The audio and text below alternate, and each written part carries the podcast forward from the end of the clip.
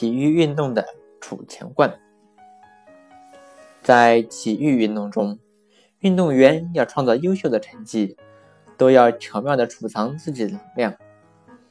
例如跳板跳水和撑杆跳运动，运动员都是利用跳板或撑杆来储存能量的。运动员不仅要学会储存能量，还要掌握把存入的能量全部取出来的本领。先看看跳板跳水运动中，运动员是怎样存取他自己的能量的。起跳的时候，运动员站在出发的位置上，轻轻地舒一口气，向前跨了两步。在第三步结束的时候，双臂向上摆动，猛地一跳。这是一个助跳动作。只听跳板嘎吱一响。运动员落在跳板的端点上，把跳板压了下去。这时候，运动员把自己用来助跳的能量储存到这个压下的跳板上了。随着跳板的弹起，运动员用力伸直弯曲的双膝，一直绷直到脚尖。这是第二次跳起，凭着弹起的跳板还给他的能量，他脱离跳板，投入水中。在观看跳板跳水比赛的时候，如何判断运动员技巧水平的高低呢？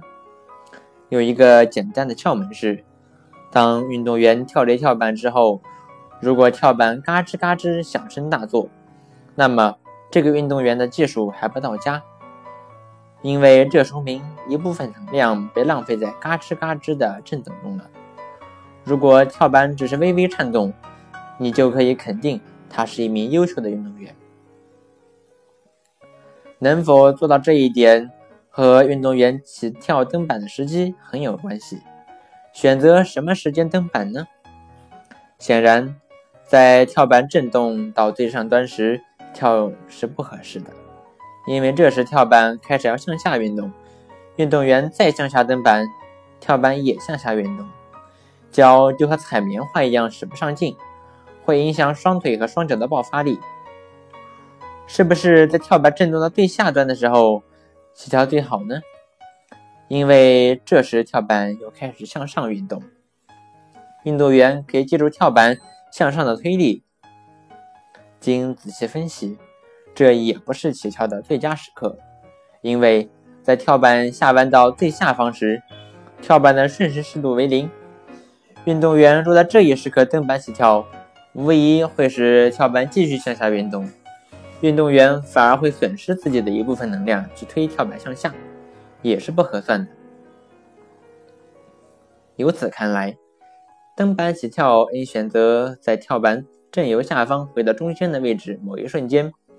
运动员的第二次跳跃起跳的最佳时刻应选择在跳板从下方垂到回停位置的中间处。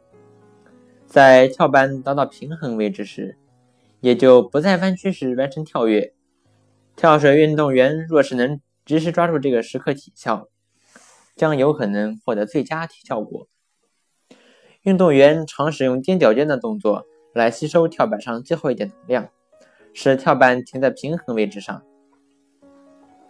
世界上只有少数的优秀运动员才能做到几乎取回跳板里的全部能量。